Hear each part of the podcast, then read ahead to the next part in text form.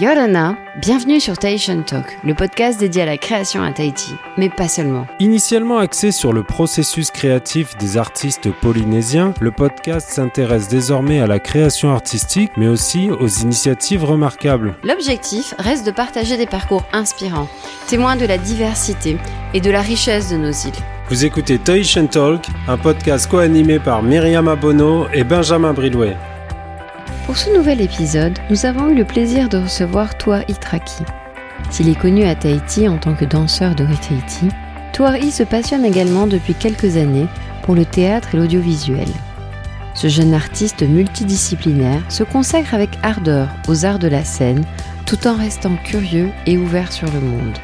Nous avons évoqué avec lui ses pratiques artistiques, mais aussi sa vie parisienne et ses nombreux centres d'intérêt. C'est donc avec grand plaisir que nous vous partageons cet entretien avec Touar Itraki, un artiste passionné, mais aussi un jeune polynésien, plein d'humour et d'humilité. Touar Itraki, bonjour. Bonjour. Alors, on est très content de pouvoir faire cette interview avec toi à Paris. Ah oui, moi aussi. En plus, il fait beau, voilà. et euh, donc, on va, on va aborder plein de sujets euh, différents avec toi, puisque ben, tu es un artiste multiple avec euh, ben, de multiples activités, en fait. à Tahiti, tu es connu comme danseur, mais de plus en plus aussi pour ben, déjà ton travail dans l'audiovisuel en tant que comédien, et puis également dans le théâtre. Donc, pas mal de facettes à ton actif. Donc, bah, pour commencer, toi, aujourd'hui, quel est pour toi euh, ton activité principale Comment tu te définirais? Plus danseur, plus acteur? Les euh, multiples? Alors d'abord, euh, ouais, je, je, pense pouvoir dire sans, sans me tromper que mon activité principale reste la danse.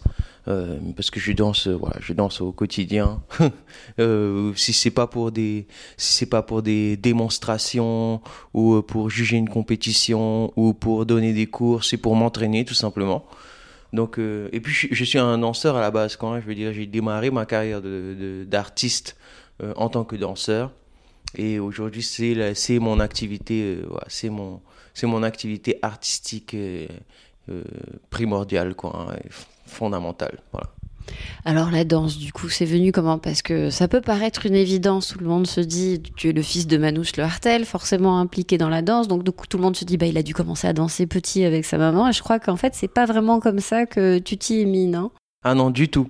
Effectivement, c'est vrai, c'est très souvent le, raccourci c'est le, le, le, raccourci le plus logique pour les, euh, dans la tête des gens. Euh, c'est le fils à Manouche, euh, c'est dans le sang, il a commencé ça, c'est dans le sang, c'est dans les gènes. Il a commencé ça tout petit et tout. Sauf que non, le gène de la danse, voilà. ça se transmet pas, ça, n'existe pas. Il n'y a pas, de, y a, pas, y a pas de gène de la danse. ça n'existe pas. Moi, j'ai commencé à 15 ans et quand j'ai commencé, Manouche m'a forcé. Hein. Manouche m'a forcé. Hein pour aller euh, voilà, pour développer un peu euh, l'histoire.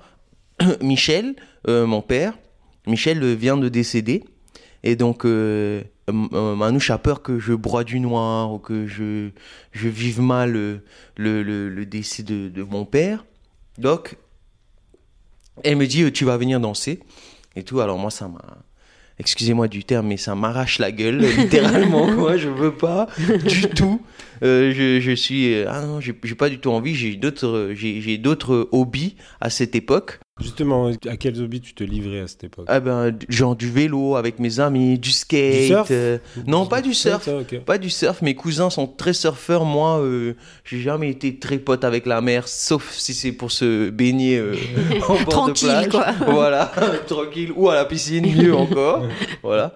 Mais d'autres sports, voilà, d'autres sports de glisse de jeunes, quoi. Hein. Surtout du vélo, du vélo et du skate avec mes amis, c'est ça mes hobbies à, cette mhm. époque. Et donc la danse euh, est très loin.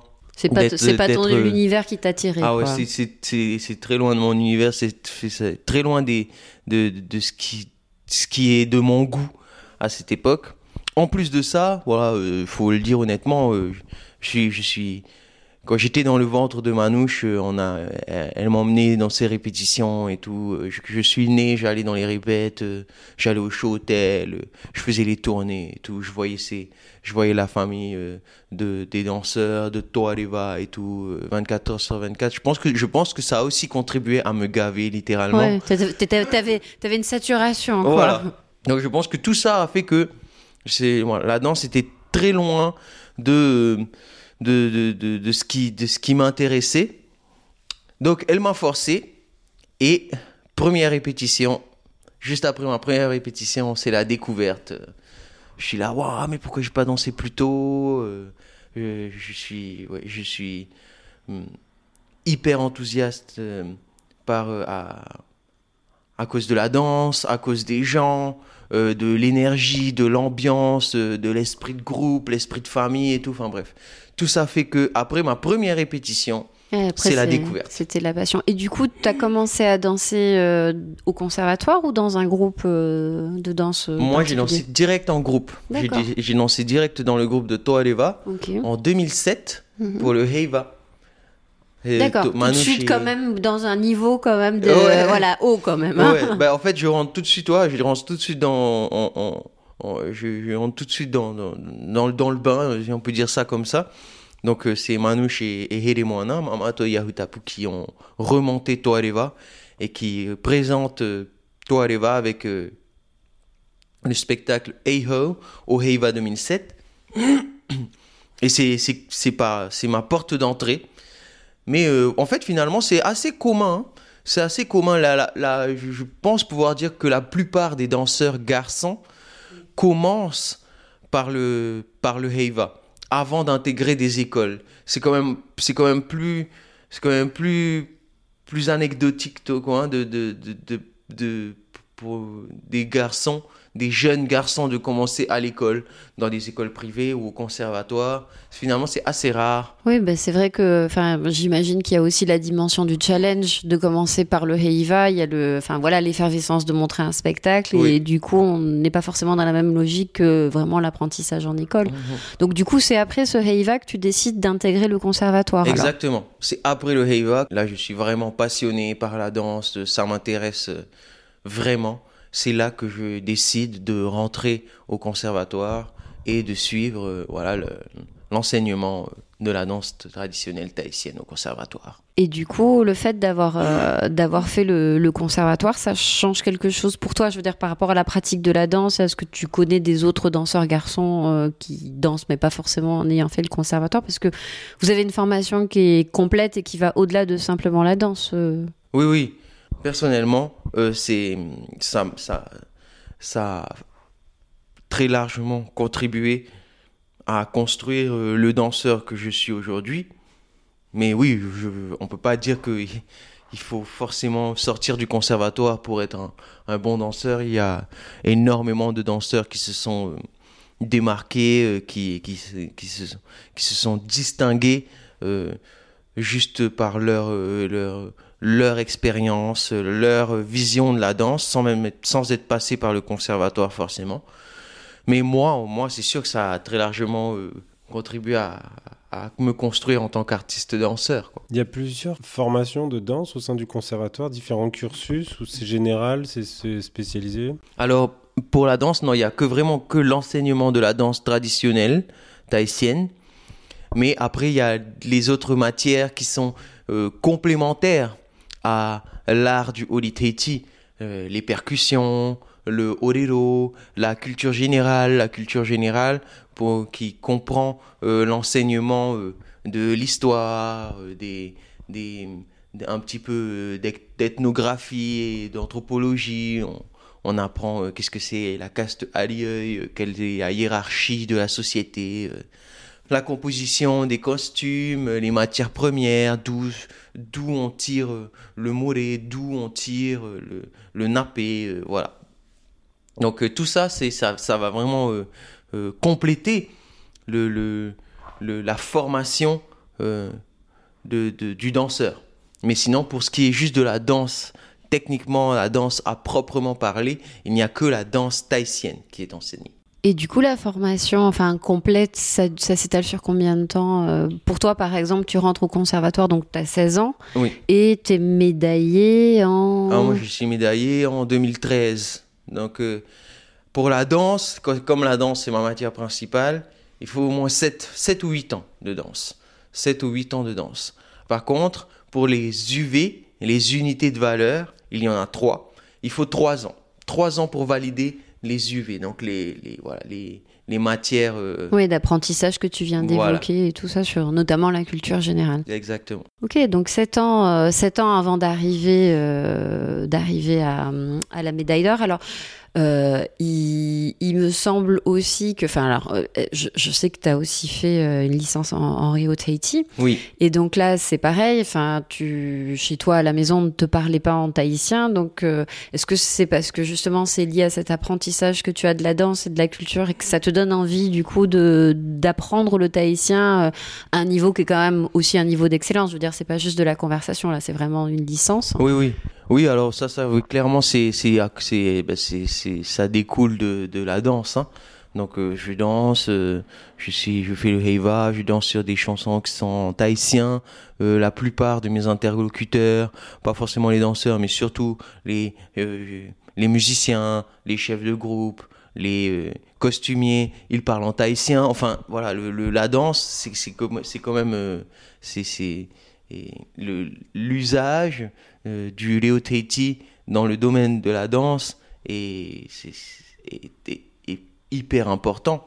Donc tout ça m'amène effectivement à euh, ben, euh, nourrir cette envie d'apprendre le tahitien et comme tu le dis, pas juste apprendre le tahitien au- du quotidien et tout, mais vraiment d'avoir une d'essayer de pousser mon apprentissage du, Léo à, à un certain niveau, euh, voilà, un, certain, un certain niveau euh, plus, plus académique Oui, en tout cas. universitaire en tout Voilà. cas.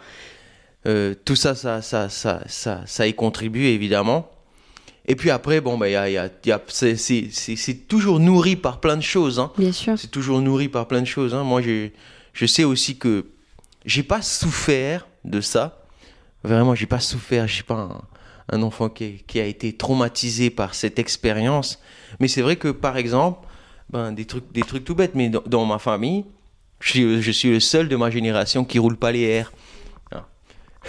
Tous mes cousins et mes cousines, ils parlent comme ça, ben, comme à Tahiti, quoi, hein, qu'on peut, on, qu'on peut- on roule les airs comme ça, et qu'on va manger du riz, et qu'on va aller à la roulotte Je et vois tout. tout à fait de quoi tu parles parce que moi c'est pareil, je roule pas les airs et souvent on me demande si j'ai grandi à Tahiti et je dis bah, bah oui, on peut grandir à Tahiti et pas rouler les airs. Voilà. Donc je vois, je vois de quoi tu parles. Ouais. moi, je, je, je roule pas les airs. Je suis le seul enfant de ma, de, de ma génération à ne pas rouler les airs.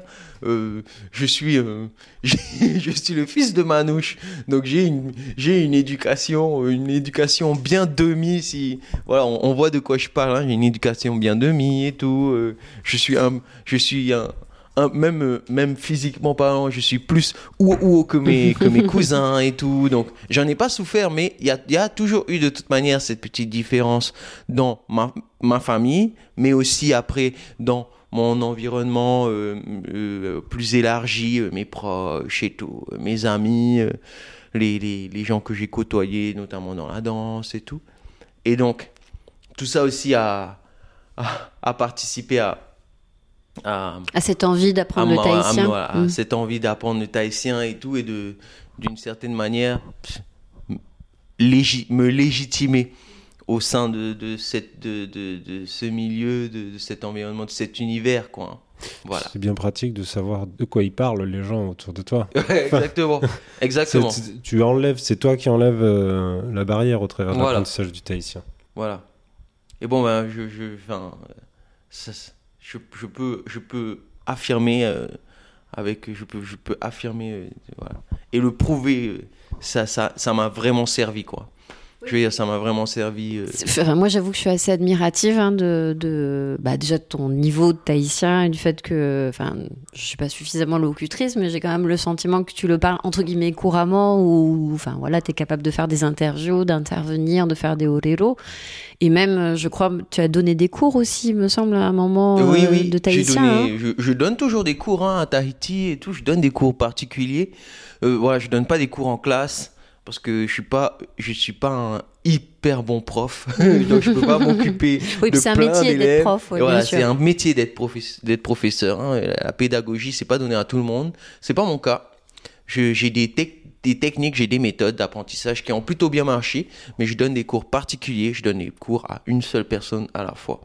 Et euh, j'ai donné la, la plupart des cours que j'ai donnés, ce sont des cours que j'ai donnés à des euh, des fonctionnaires qui passaient des concours les concours de l'administration où il faut, il faut savoir parler tahitien et donc après il y a un certain, un certain vocabulaire à, à apprendre, un vocabulaire technique et tout. Et la plus, c'est, c'était, c'est- ça, ça représente la, la majorité de mes élèves sont des fonctionnaires voilà, qui veulent des cours de tahitien avec un vocabulaire technique pour préparer un concours. C'est eux que j'ai. Oui, bien sûr, parce que j'imagine que c'est pas euh, une façon de parler usuelle, euh, en tout cas pas le tahitien qu'ils vont employer dans la rue, donc ils ont besoin non, de non, s'entraîner. à part, quoi. à part bien sûr, ouais, dans son, dans, dans, dans son, dans, dans, son fonctionnement euh, général, il y a bien évidemment, comme d'hab, hein, il y a du vocabulaire qui est hyper précis et tout, et c'est, un vocabulaire qu'on n'utilise que dans un domaine, non. Ouais, voilà. c'est des, des- c'est des conversations. quoi. Voilà.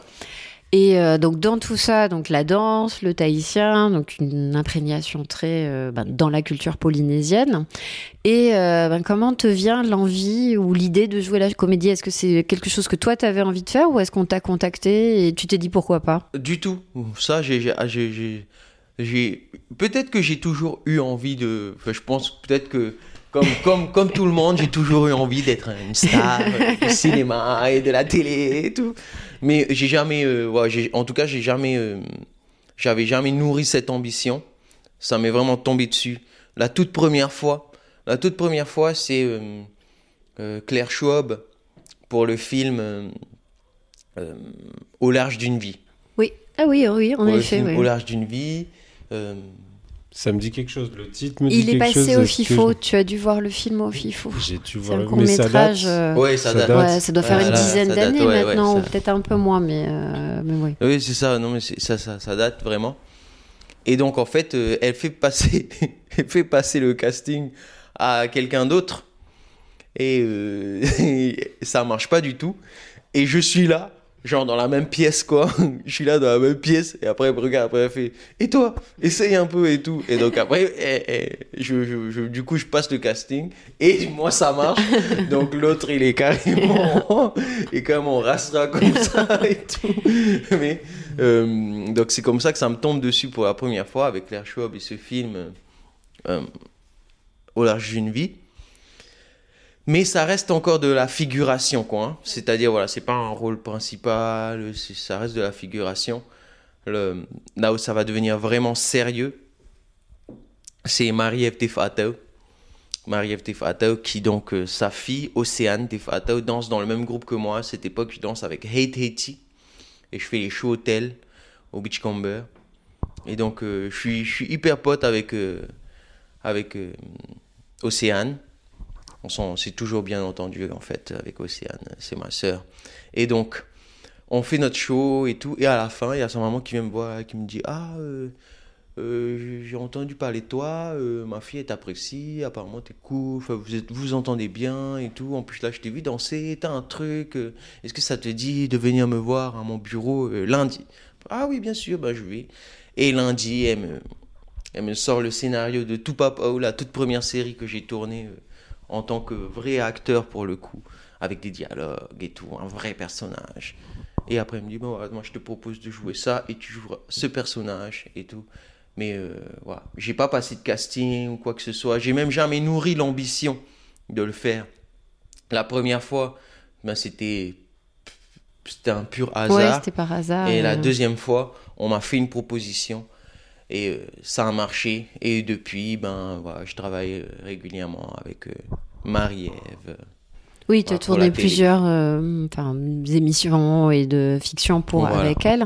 Et du coup, c'est un travail. euh, alors, j'imagine au-delà de l'apprentissage du texte, il y a quand même aussi euh, ben, tout le travail d'acteur euh, que tu as dû découvrir et du coup, c'est, euh, après, tu as pris des cours ou c'est venu sur le tard ou c'est Marie-Ève qui t'a dirigé en te disant comme ci, comme ça ou c'est vraiment, euh, j'allais dire, euh, du freestyle et puis elle prend de ta personnalité? Ouais, alors bon, ouais, ça a été, ça a été, ça a été, je pense que ça s'est développé avec toute, mon, toute ma personnalité déjà à la base, sans même parler d'acteurs, de trucs. Moi, j'ai toujours été au, au... j'ai toujours été l'enfant qui faisait rire et dans ma famille, j'étais le clown et à l'école, dans la classe, j'étais le clown. J'avais pas de problème pour me pour m'exprimer, pour faire rire les gens et tout, pour faire un peu le, le show. Ouais, naturel extraverti déjà. Exactement. Hmm. J'avais voilà, j'avais j'avais j'avais j'ai toujours eu des facilités euh, à me montrer donc euh, au quotidien. Mais devant une caméra, c'est pas pareil. Ouais, devant une caméra, c'est pas pareil. C'est vrai, c'est pas du tout pareil, mais je pense que ça peut, ça peut, ça peut aider vraiment. À, ça peut aider à, à, euh, casser les dernières barrières, quoi, hein. les derniers obstacles, les, les, les derniers, euh, les, les derniers moments de, de, de timidité, de pudeur, de honte et tout. Je pense que tout ça, ça peut aider. Et ça a été le cas. Parce que depuis que j'ai commencé à, jouer en tant qu'acteur et comédien, j'ai jamais pris de cours. Donc d'abord j'avais ça, j'avais cette personnalité pour moi. Ensuite, il y a eu toutes les personnes que j'ai rencontrées, marie bien sûr. J'ai joué avec Edouard Malakai, Yves-Edouard Malakai, qui pour le coup, lui, bon, bah, c'est un acteur euh, chevronné, quoi. Il m'a, il m'a, aidé dans ma, il m'a, il m'a formé aussi. Tepa pareil, m'a formé.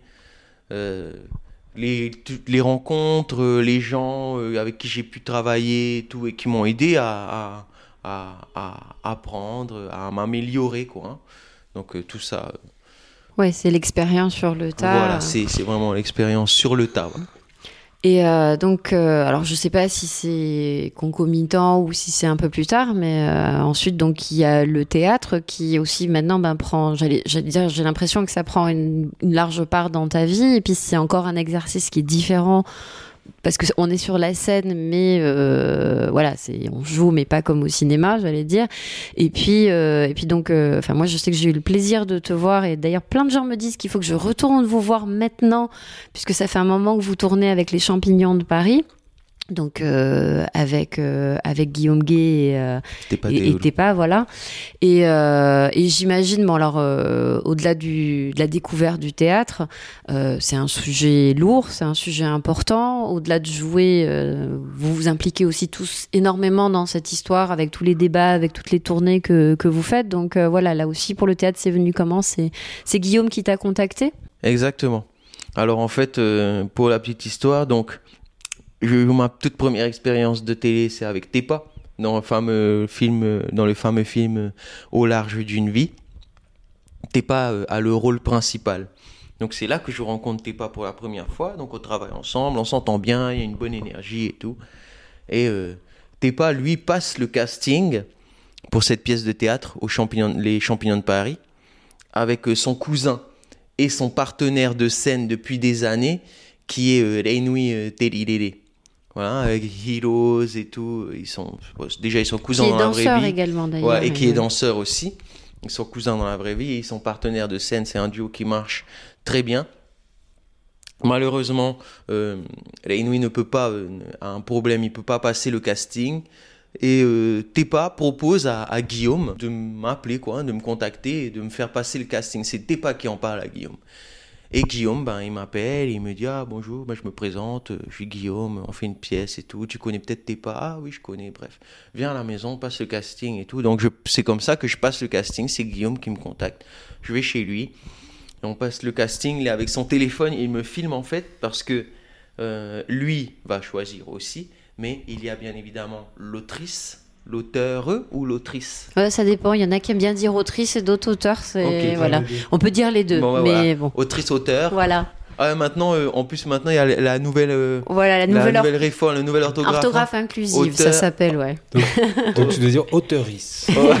auteurice. c'est pas mal. ah, c'est ça, ouais, ouais. auteur, après, il tire un truc, hein, voilà. C'est ça, avec ça, auteur, point hein.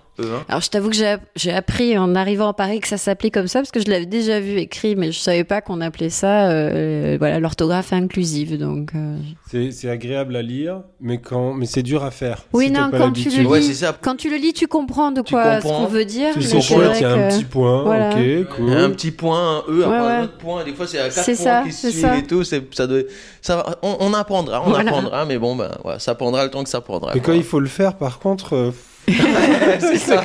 C'est quand on le fait qui ça devient des Tu te dis où est-ce que hiéroglyphes. je dois mettre les points et i là C'était la petite euh, parenthèse euh, orthographique, orthographe et parisienne. grammatique, voilà, grammaire. que Guillaume te filme pour montrer à l'auteurice.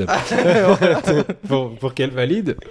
Donc euh, l'autrice et le metteur en scène. Donc il me filme quoi hein, et, et je passe le casting comme ça et il envoie et bon ben je vous passe les détails, je suis pris, ça marche, c'est tant mieux et euh, c'est comme ça que que démarre l'aventure euh, les champignons de Paris. Alors euh, évidemment juste jouer de manière très simple, j'adore ça. J'ai commencé à jouer du coup pour la télé et j'adore ça. Je je m'amuse comme un fou. Ça prend une place très importante dans ma vie. Je la, je la mets ni au-dessus ni en dessous de la danse, mais genre vraiment au même titre. Voilà, c'est aussi important de jouer que de danser parce que je m'amuse. J'adore ce que je fais. Et euh, le théâtre, ben, ça, c'est exactement la même chose. Ça prend, ça prend aussi une place euh, euh, très importante dans ma vie à, cette époque. Mais en plus de ça, comme tu l'as dit, le sujet qui est traité à la télé, j'ai des rôles, j'ai des rôles euh, qui sont pour la plupart des rôles de, de comique, quoi. Ça me dérange pas. Moi, j'aime, j'aime rire et j'aime faire rire. Mais là, je suis, je, je, je me, je, je m'implique dans quelque chose qui est, qui est plus grand que moi, quoi. Et, je- et ça, ça, ça, ça- évidemment que ça, ça, ça me motive dans mon implication, dans mon travail et tout, parce que je veux, je veux faire et je veux faire bien. Là, pour le coup, pour les champignons de Paris, le personnage que tu joues t'amène à travailler un petit peu plus sur la composition du personnage parce que sans avoir vu toutes tes prestations euh, télévisées, mais si jusqu'à présent tu passais des castings pour jouer des rôles qui étaient proches de ta personnalité, Exactement. là par contre sur le théâtre, il me semble que ça commence à être euh, un petit peu plus de. Ça fait appel plus à de compétences en, termes d'art dramatique. Et puis même, même dans la pièce, tu joues plusieurs rôles en fait. Vous jouez tous plusieurs personnages. euh, voilà. On joue plusieurs personnages, mais effectivement, c'est vrai que dans, dans, pour ce qui est de, de, de la télé, de, mon, de, de, de toutes mes expériences d'acteur euh, euh, dans l'audiovisuel, j'ai toujours effectivement endossé des rôles qui sont très proches de ce que je suis dans la réalité. Euh, mais c'est pas le cas du tout dans le théâtre où euh, euh, je euh, bon voilà de manière très simple et simpliste je pleure je crie je suis en colère j'insulte et tout et là là pour le coup c'est vrai que je, je dois vraiment travailler des, des personnages qui ne qui ne me représentent pas pour certains pour certains personnages de rares personnages mais quand même certains personnages qui sont très loin même de mes convictions personnelles donc euh, tout ça, ça, ça- ça- c'est effectivement là que, que, que le travail d'acteur ouais. et, et- et- et prend le dessus. Et donc, euh, voilà, là, je, je me, voilà, je me constitue des personnages qui sont, qui sont contraires à moi-même en vrai. Et donc, c'est là, là, oui, c'est un exercice qui est plus, qui est plus stimulant encore, effectivement, que euh, l'acting à la télé. Mais euh, euh, voilà, juste d'un point de vue tout à fait technique, quoi, hein, d'un point de vue technique et, professionnel, quoi. hein. Mais sinon, voilà. On avait vu la pièce ensemble avec Myriama et je m'en souviens très bien. C'est que à la fin de la scène, puisque bien sûr on te voit un peu passer à la télé et c'est assez homogène avec la personne qui tu es, mais par contre le théâtre s'est- m'était apparu comme une vraie performance et j'avais dit à Myriama. Mais il est acteur en fait. Parce que là vraiment c'est- ça validait euh, clairement euh, clairement ton aptitude à jouer la comédie. Et euh, donc la pièce, alors ça fait combien de temps maintenant que vous la jouez? Ça fait 3 ans, 4 ans? Enfin, il me semble que ça fait un ça moment fait 5 maintenant. ans, hein, c'était cinq depuis ans, voilà. 2016. Ouais. Donc c'est ça, ça fait 5 ans. Et, depuis euh, 2016, ça fait 5 ans qu'on la joue. Voilà, il y a eu plusieurs, euh, j'allais dire, euh, saisons à, à Tahiti, mais ensuite euh, vous l'avez fait tourner dans les îles et puis également vous l'avez présenté au Festival d'Avignon. Ah oui, oui. Donc du coup devant des publics complètement différents, j'imagine que pour toi aussi, ça doit être autant une aventure humaine de présenter cette pièce par exemple à Ho, parce que je sais que vous êtes allé dans les Toits Moutou pour la jouer, que de la présenter au Festival d'Avignon où là tu es dans d'autres, enfin devant d'autres personnes et euh, un autre public. Donc, Ah oui, euh, oui, non, mais c'est, ça a été. Là, pour l'instant, la, la pièce, on l'a, on l'a fait tourner. On, on est à plus d'une centaine de représentations. Presque, presque 130 ou 140, euh, on en a fait énormément. On, a, on reprend une session là, hein, le 31 octobre, je rentre à Tahiti. On va refaire une session à Tahiti, une session à Bora. Et on vient jouer ici en fin novembre, on vient jouer au festival Fetia à Limoges. Ah super. Voilà. Donc après Tepa, Guillaume et moi, on prend l'avion, hop, on revient ici et on va jouer ça à Limoges euh, pour le festival Fetia. Euh, on a joué bien sûr euh, au festival d'Avignon, on a joué en région parisienne, on a joué en Guadeloupe, en Martinique, dans les îles. on est allé jouer aux Australes, aux Marquises, euh, au Tuamotu, dans les îles de la, dans les îles de la société, dans les îles Oraromatei, euh, à Tahiti bien sûr. euh, on a joué euh, en prison aussi. euh, donc ouais, alors là, pour le coup, j'ai rencontré des publics qui sont Très différents, très oui. différents de, de tout, de tous les horizons. et Bah, ça, doit être formateur voilà quoi. aussi pour toi j'imagine Ah oui, oui, pas enfin pas seulement en tant que pour le théâtre mais humainement enfin sur plein de points de vue Ah oui, oui, oui. Oui, parce que voilà, c'est c'est effectivement aussi l'un des, l'un des, les- des gros avantages de, de, de, de ce travail, de ce projet, c'est cette fameuse, euh, ce, ce fameux bord de scène en fin de représentation, quand on ouvre le débat sur, euh, sur le spectacle et sur le sujet, et que là, ben, on a vraiment des échanges directs avec le public, quoi. Guillaume nous avait parlé de ces échanges et qu'ils étaient euh, étonnants. Déjà, en Polynésie française, à euh, on n'a pas le même rapport avec le sujet qu'aux Marquises, que, que dans, dans les Gambiers ou, dans les, ou dans, les, dans les îles de la société. Parce qu'on a vécu la chose et on l'a ignoré ou on l'a endormi et les- Ah oui. ça, ça fait réveiller des émotions. Et alors que quand vous la jouez en métropole, euh, les gens découvrent. Les gens ne se doutent pas, n'avaient aucune idée. Donc dans les deux cas, euh, ils nous en avaient parlé. Et effectivement, ils Ah nous oui, dit oui. que c'était vraiment euh, une expérience forte c'était, les réactions sont effectivement euh, totalement différentes. hein. La plupart des, des, des- la plupart du public tahitien euh, est, est en colère, est triste. Et à Hao, c'était c'est très particulier quand même. Hein. À l'anecdote, c'est qu'on finit quand même le spectacle et qu'on vient, on revient en scène pour le, pour le, le bord de scène.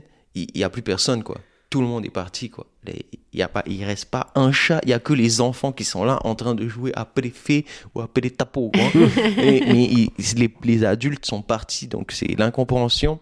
Ce n'est que le lendemain, quand t'es pas Guillaume et moi, on, on marche dans l'île, dans le village pour aller acheter notre, notre boîte de sardines et notre sao, qu'on croise quelques adultes qui étaient là à la représentation la veille, qui viennent, qui nous disaient, ah, vous savez, on- vous savez, nous, on n'est pas restés parce que on, on voulait pas trop parler de ça. Et, vous savez, nous, on est, ici, c'était la base arrière. hein. Et pendant les essais, nu- pendant les essais nucléaires, ici, il y avait des bars, des boîtes de nuit, il y avait euh, des milliers de militaires français qu'il fallait, euh, qu'il fallait divertir. Donc euh, ici, c'était la belle vie. hein. On avait la clim, on avait le vin, on avait le fromage, on avait la fête et tout. Donc nous, on a, on a plutôt bien vécu cette, bien sûr cette, ouais. cette période et, et ce n'est pas du tout condamnable, quoi. Je veux bien dire, c'est la réalité c'est la réalité, quoi. Il n'y a pas de méchanceté là-dedans. Il n'y a pas de jugement qui est porté. C'est- Ce ne sont que les faits. c'est aussi ce que raconte votre pièce hein, de toute façon c'est Bah ouais, ah montrer oui. différents aspects Bien et sûr, différentes appréhensions différents donc, euh, aspects et tout, et qu'il n'y a pas de, il y a pas de parti pris. Il faut pas, Oui. voilà. il n'y a pas Et de il n'avait jugement pas choisi Les Voilà. habitants de Ho avaient pas dit nous on prend le fromage. nous le champagne, c'est pour nous. Et nous, on prend la radioactivité, évidemment. Voilà, c'est ça. Évidemment que, ça, personne n'a- eu, eu le On choix. avait l'idée de tout ça. N'a eu le choix. Et donc, euh, bon, alors maintenant, tu. Alors, je sais que tu as aussi toujours beaucoup voyagé pour donner des workshops ou, ou pour participer à des, à des jurys, euh, notamment au Japon, euh, mais pas que. Hein. Je sais que tu as passé une grande partie de ton temps au Japon et que d'ailleurs, tu y as appris le japonais, ce qui là encore est remarquable. Oui, alors bon, voilà. hein, bon, pour ce qui est de mon. De mon Non, mais voilà, partout où tu vas, tu apprends une langue en fait. Ouais, non? Ouais. Bon, pour, pour ce qui est pour de pour ce qui est de mon japonais, watashi no nihongo daijoubu nai. Hein? Ouais, c'est j'ai un, voilà, mon, pour ce qui est de mon japonais, il est rudimentaire quoi. hein. J'ai vraiment appris le japonais euh, Pour commander à manger, c'est ça? Pour- même pas, Même même, pas. pas? Le premier japonais que j'ai appris, c'est le japonais technique pour la danse. Voilà, donc c'est les mots pour technique euh, pour la danse. euh, Gauche droite. ouais, voilà. euh, Hmm. Déjà, voilà, exactement. derrière, Hidari, euh, et, voilà. Na- Naname, euh, Mae, Ushiro, euh, des trucs comme ça, quoi. hein. Euh, mais après, j'ai appris aussi le japonais du quotidien avec mon promoteur et grand ami Ken, parce que est- ah, maintenant c'est vraiment devenu un, ami. Et euh, avec Ken, on passe notre temps à rigoler, à, dire des bêtises et tout. Donc il m'a appris aussi à parler un peu le japonais. Et le japonais, bien que depuis que j'ai commencé ma carrière de danseur, j'ai donné des cours et des workshops. euh, J'ai fait, j'ai voyagé partout dans le monde, en Europe, aux États-Unis, en Asie. Le Japon reste quand même ma, ma euh, Une de tes destination, destinations préférées ma Hmm. préférée et surtout principale, hein, parce que je veux dire, euh, avant le Covid, j'allais six fois par an au Japon, quoi. Six fois par an au Japon. Je passais presque trois mois de l'année au Japon, quoi. Si on mettait tout collé mes, mes workshops au Japon, moi, je passais trois mois de l'année au Japon. Donc, euh, c'était, il y a- j'ai j'ai une histoire particulière avec le Japon. J'ai une histoire particulière avec les Japonais. Euh, parce que, bah, voilà, j'ai, au travers de ces rencontres et tout, j'ai appris à aimer euh, plus que, plus que que ce que les gens aiment d'habitude quoi hein. On- je, je parle pas de manga ou de sushi ou de villes hyper modernes Il y a une fois qu'on une fois qu'on va là-bas on comprend qu'est-ce qui qu'est-ce qu'on aime vraiment chez les chez dans chez les japonais chez les gens dans leur culture et tout et que ça dépasse ça dépasse les, les Ouais, clichés les quoi hein. apparences et les clichés. voilà, ça ouais. dépasse, les, les- ça dépasse les, les apparences et les clichés. Et donc, euh, ouais, le Japon, a, donc le Japon a une place particulière, euh, aussi bien euh, professionnellement qu'humainement. Et, et voilà quoi. J'adore le Japon et il me, tarde de, de pouvoir y retourner. Euh. Oui, j'imagine, j'imagine. C'est pour ça que je, je te posais aussi la question parce que bah forcément, ça fait deux ans que t'as pas pu y Ouais, aller. là, ça donc, fait deux ans euh, que je suis pas allé et ça donc commence à, comme- chatouiller. là. voilà, que comme tu passais beaucoup de temps, ça devait te manquer. Mais donc, du coup, maintenant, tu partages ton temps en fait entre Tahiti et Paris. Mhm. Alors, Paris, euh, bah, au-delà du, du plaisir euh, d'être dans une ville où il fait froid et gris et où par ailleurs il y a aussi des choses bien sympathiques, tu es, y es venu aussi pour des raisons professionnelles, je veux dire par rapport à la danse et au théâtre ou à la comédie ou euh, Aussi, aussi aussi. Et puis euh, voilà, euh, je pense pouvoir dire que la, vraiment la première raison, euh, la, la- la- la première raison, c'est que quand j'ai commencé à venir ici de manière régulière depuis 2014, 2014, je suis revenu ici pour la première fois dans un contexte autre que les vacances. Et à partir de 2014, j'ai commencé à revenir à Paris régulièrement et tout. Je suis tombé amoureux de cette ville. hein. Moi, je suis tombé amoureux de cette ville. Euh, je suis tombé amoureux de Paris. Je suis tombé amoureux des Parisiens. Je suis tombé amoureux de la France euh, métropolitaine. C'est, ça peut paraître bizarre pour les gens, quoi. Ah, mais Paris, ah, les Parisiens, ah, la France et tout. Mais moi, en fait, non, pas du tout. Ça dépend de comment on prend les choses, comment, euh, voilà, comment on se laisse porter. Euh, Oui, puis toi, moi- tu t'intéresses à la culture et c'est quand Ouais. même une ville de culture, Paris, Ouais, donc, c'est- euh, d'échanges, de voilà. donc, C'est ça. Et, et la culture, euh, pas juste pas, quand, quand- quand on parle de culture, c'est vraiment la, la, la culture du peuple, quoi. hein. C'est la culture, euh, pas la culture pop, mais la culture du peuple, quoi. hein. Pas la culture des élites, hein. je parle pas d'aller dans les musées ou de faire. Il y a aussi ça, mais c'est tout. C'est art tout, de la- vivre. c'est l'art de vivre euh, des, des, des, des Français, euh, les l'art de vivre. La musique dans la rue, les gens qui déclament, enfin tout ça, quoi, ouais, c'est bien sûr. tout ça, ça, ça. Donc euh, voilà, parce qu'en fait, euh, si, si ça n'avait été que professionnel, j'aurais quand même pas acheté un appartement à Paris quoi, pour ça quoi. Là là là pour le coup j'ai j'ai j'ai vraiment acheté parce que je j'ai j'ai pour projet aussi euh, de faire venir ma fille ici. Je veux qu'elle vive un peu ici. Je veux qu'elle qu'elle fasse comme moi. Je veux qu'elle fasse la navette entre entre Tahiti et Paris. Je veux qu'elle vive un peu à Paris. J'aimerais bien qu'elle fasse euh, une année scolaire entière ici. Je veux qu'elle je veux qu'elle soit confrontée à la réalité. Parce que pour l'instant, elle, elle- elle vit la réalité de 200 000 Tahitiens. Voilà. Et c'est une belle réalité. C'est la plus belle réalité du monde. Pour moi, en tout cas. hein. Je suis peut-être, euh, j'ai pas, peut-être pas un avis objectif là-dessus. Mais c'est la plus belle réalité du monde. Pour moi, c'est la, la réalité des Tahitiens, quoi. Moi, j'aimerais bien qu'elle vienne ici. J'aimerais, j'aimerais bien qu'elle, qu'elle expérimente un hiver, le métro, le gris, le froid, la pluie, les gens, tout ça. tout ça, ça va.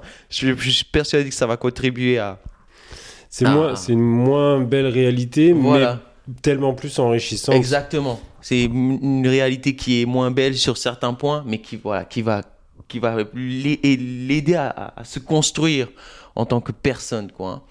Et donc, euh, voilà, donc ça, c'est vraiment d'abord ce que Paris a, a- a- une, une importance qui est tout à fait personnelle pour moi. Après, bien sûr, bon bah j'ai rencontré euh, ma compagne hein, qui est parisienne. hein, et elle est elle est originaire de Tahiti, euh, Tahia, mais ça fait dix ans qu'elle vit à Paris. Et quand moi je l'ai rencontrée, elle était parisienne. C'était déjà une parisienne quoi. Donc j'ai rencontré à Paris. Donc euh, c'est c'est c'est ma compagne. Donc je suis aussi je suis aussi ici avec elle. Et puis pour le pour le de pour professionnellement, ben voilà, professionnellement pour tout, euh, toutes mes, tous mes projets artistiques en danse euh, avec Tahia, mes projets artistiques en danse euh, personnels aussi, euh, individuels, quand moi je vais tout seul euh, à Milan euh, donner mes cours, quelque part dans la France. euh, et bien sûr aussi le théâtre et l'acting c'était c'était au départ l'idée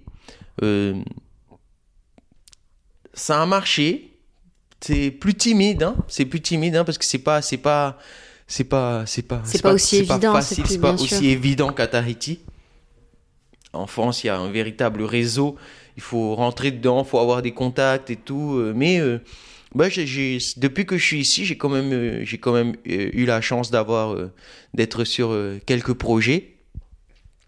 Bah là encore hier, pas hier, avant-hier, je tournais quoi.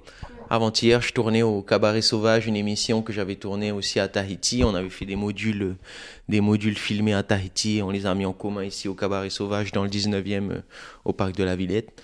Et donc, euh, c'est la deuxième fois que je travaille avec euh, la production parisienne Axe Sud. J'avais déjà travaillé l'année dernière avec, euh, avec elle sur un autre projet d'émission euh, sur les Outre-mer et tout. Et donc, j'ai travaillé aussi avec une, une, une production parisienne sur euh, euh, PK0, la saison 2 de PK0. Donc voilà, c'est une production parisienne qui. Donc c'est... Ça se met en place petit à petit. Ça se met quoi. en place petit à petit, c'est plus voilà, c'est pas aussi évident, mais euh, ben faut le faire quoi, faut le faire, puis faut faut se sortir les doigts des fesses et il faut y aller quoi. Ouais, puis j'imagine que c'est aussi une réalité professionnelle, hein, parce que c'est vrai qu'on a toujours l'image, bon voilà, des artistes, on a l'impression que c'est facile, et on se rend pas compte, euh, n'est-ce pas, que derrière, bah il y a les répétitions, il y a, comme tu le disais, tu parlais de la pratique de la danse qui doit rester une pratique quotidienne ou en tout cas euh, chaque semaine pour rester à un niveau euh, celui Ah oui, que oui, tu as, quoi. hein. Donc euh, voilà, j'imagine qu'au-delà du plaisir, il y a le travail, mais il y a aussi, bah comme tu le dis, cette réalité de faire des castings, de faire des plateaux, que des fois ça marche, des fois ça marche pas, et que et que c'est que la partie immergée de l'iceberg que les gens voient, mais que derrière il y a tout le reste. Ouais. Donc euh, Exactement. Qu'est-ce que tu fais de ton temps libre Est-ce que tu as du temps libre Ah ouais, ben c'est ça, ça c'est marrant ça. je crois que tu lis beaucoup, non Il y a un moment où tu lisais beaucoup, il me semble. Alors il y a eu un moment où je lisais beaucoup. Malheureusement, il y a eu un moment où j'ai arrêté de lire parce que bon bah je me suis euh, je suis je me suis laissé happer par le phénomène Netflix et tout. euh, pff, euh, là très récemment, euh, bon. Ouais, bref. En, en tout cas, Tu peux nous conseiller Netflix. une série si tu veux. Non, bah, Non, mais il n'a j'ai- pas envie d'en faire la promotion. D'accord. Non, mais en fait, j'a- j'allais dire, parce que il y a eu euh, cette période où je, je lisais plus parce que je, je regardais Netflix, je regardais des séries et tout. Et puis euh, ça a commencé à me, à me, ça a commencé à me, euh, à- T'embêter, Ah, te culpabiliser. ouais. parce que je, je me disais ah mais je, je lis de moins en moins en fait je lis plus du tout parce que je regarde des films et, et des séries et je et je me contente de ça mais ça ça me plaît pas du tout donc il y a euh, de quelques semaines euh, quelques mois j'ai carrément j'ai carrément fermé mon compte Netflix pour me forcer me, me forcer à relire quoi et c'est c'est trop marrant parce que c'est genre c'est genre c'est c'est tellement le bon timing il y a deux semaines ou une semaine, eh ben, j'ai réactivé mon compte Netflix tout, juste parce que, ben, avec Tahia, on voulait voir Squid Game. on voulait absolument voir Squid Game, qui est le phénomène euh, mondial et tout. Je sais pas si vous savez, mais ici à Paris, ils ont ouvert un pop-up store la semaine dernière. Carrément Un pop-up store Squid Game, ça a viré à l'émeute. hein. Ça a été un fait divers parce que c'était en plein Paris. Pop-up store Squid Game et là dehors les gens euh, qui commencent à se Prise d'assaut, assaut. prise d'assaut, assaut le, le- assaut le magasin Squid Game, Euh, mais non mais truc, truc de fou. Et donc tout ça, ça, ça a contribué à nous dire non mais qu'est-ce que c'est que ce truc? On va regarder, il faut absolument qu'on voit. Bon euh, oui, hein, elle est oufissime cette. euh, Bah, elle est écoute, oufissime on cette se série. renseignera du coup. on évitera d'aller faire assaut euh, au magasin. bon. Elle est, elle est oufissime cette, cette, cette série. En plus, elle est coréenne et tout, donc euh, voilà. Ah, c'est on- la série coréenne, si j'en ai entendu parler. C'est une série coréenne et tout, donc on, on l'a regardée. Mais euh, voilà. Mais part- promis, après j'arrête. Ouais, ça Bah, oh, bah, de toute manière, là, maintenant, on, on, on l'a fini. On, on a commencé à regarder un, autre truc. Parce que bon, bah, j'avais pas réactivé mon compte pour rien quand même. hein. Mais ben, du coup, on est beaucoup moins, on est beaucoup moins intéressé. Et moi, ben, je continue à lire. J'ai euh, sur mon téléphone, en fait, je lis sur mon téléphone. J'ai Google Play Livres. Et donc, je télécharge mes livres et tout. Et comme j'ai tout le temps mon téléphone et que j'ai une toute petite sacoche et que je peux pas toujours mettre des livres dans, mon, dans ma sacoche, mais j'ai toujours un livre sur moi, en fait, quoi. Et donc, je lis, je relis plus et ça me fait du bien. Et ouais, j'adore lire. Euh, ça n'a pas toujours été le cas. hein. J'ai jamais aimé lire euh, de toute ma vie et j'ai commencé à aimer lire quand je suis allé à l'université pour ma licence de Léo Tahiti. Et c'est là que j'ai commencé à aimer lire. Et c'est bien, lisez, lisez, lisons.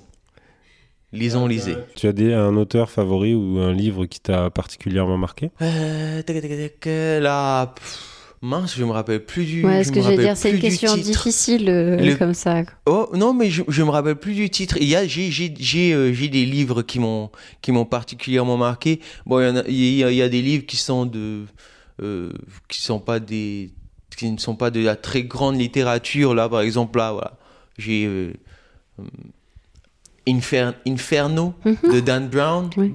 Inferno de Dan Brown, par exemple, que j'ai beaucoup aimé. J'ai beaucoup aimé le, le- Benjamin est fan aussi, donc. euh, Ouais, ouais, ouais.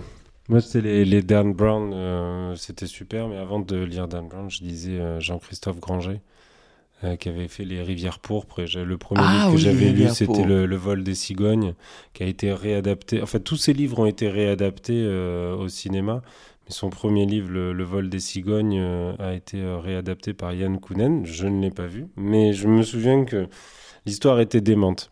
Donc il n'y a pas besoin de grande littérature pour être euh, juste déjà, Ouais, déjà ouais, transporté parce sûr. que l'objet d'un livre, tant qu'il te parle et qu'il t'emmène quelque part, euh, Bah oui, c'est ça. parce que C'est ça. C'est de la... Bah, je vais pas loin. Bah, ouais, non, alors, pourtant bah, voilà. c'est pourtant c'est génial. hein. Bah ouais. Ben voilà, c'est ce que j'allais dire. Il y a pour le coup, il y a des livres, des classiques qui m'ont, qui m'ont, qui m'ont, qui m'ont particulièrement marqué. Mais par contre, bah là, je voudrais pas dire de, de, de bêtises. Il y a un, un, un livre, je sais plus si c'est Émile Zola, Le Bon Marché ou Le Marché quelque chose, c'est qui Ah, parle des grands magasins. Oui, les grands magasins. Je pense pas que ce soit. Alors, il y a un livre d'Émile Zola qui parle de ça, mais Et sinon, le bon marché, c'est. euh, euh, Le Bon Marché. Ah bah, tu vois, moi aussi, je cherche. Il me semble que c'est euh, Maupassant. C'est Maupassant. C'est Maupassant. Ça doit voilà. être Maupassant, effectivement.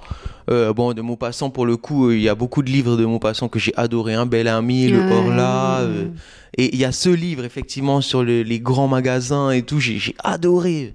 Et euh, donc, il y a aussi des classiques qui sont pas chiants. oui, non, tout à fait, faut le dire quand même. non, non, oui, disons-le. De- de- de- ton fils Myriama, il a dévoré Honoré le Balzac. Et Oui. euh, il les a carrément trouvés assez d'actualité même. euh, Oui, pour- mais en fait, je pense que c'est aussi parce qu'il y a beaucoup de livres de, de Balzac qui en fait étaient des, enfin, des romans de, je vais dire pas de gare, mais en fait qui étaient publiés dans des quotidiens et donc qui du coup qui étaient comme des feuilletons. En fait, Ouais. c'était, c'était les séries euh, littéraires C'était de, Netflix. voilà, c'était le Netflix de l'époque quand même. je, je- je pense qu'il doit se. Et de- de- de- Ouais. peut-être qu'il est, peut-être il apprécie dans Eh ben écoute. Honoré. Donc franchement, c'était et, et voilà, et il y a, il y a- il y a beaucoup de livres qui, qui m'ont qui m'ont marqué, des, de la de la plus ou moins grande littérature.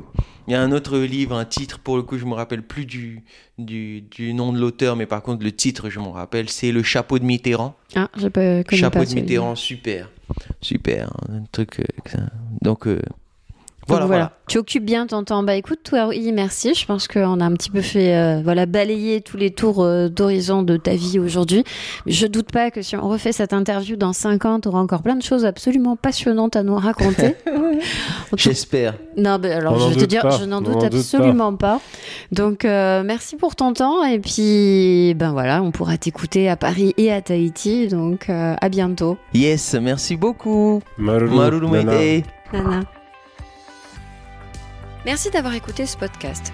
Tous les liens cités dans notre entretien sont disponibles sur notre site internet. Vous pourrez également ainsi en apprendre plus sur notre invité du jour. N'hésitez pas à vous abonner au podcast, à laisser un commentaire et une note sur les plateformes d'écoute. Cela nous aidera à le faire connaître et ça nous encourage énormément. Merci de votre soutien. Marururua.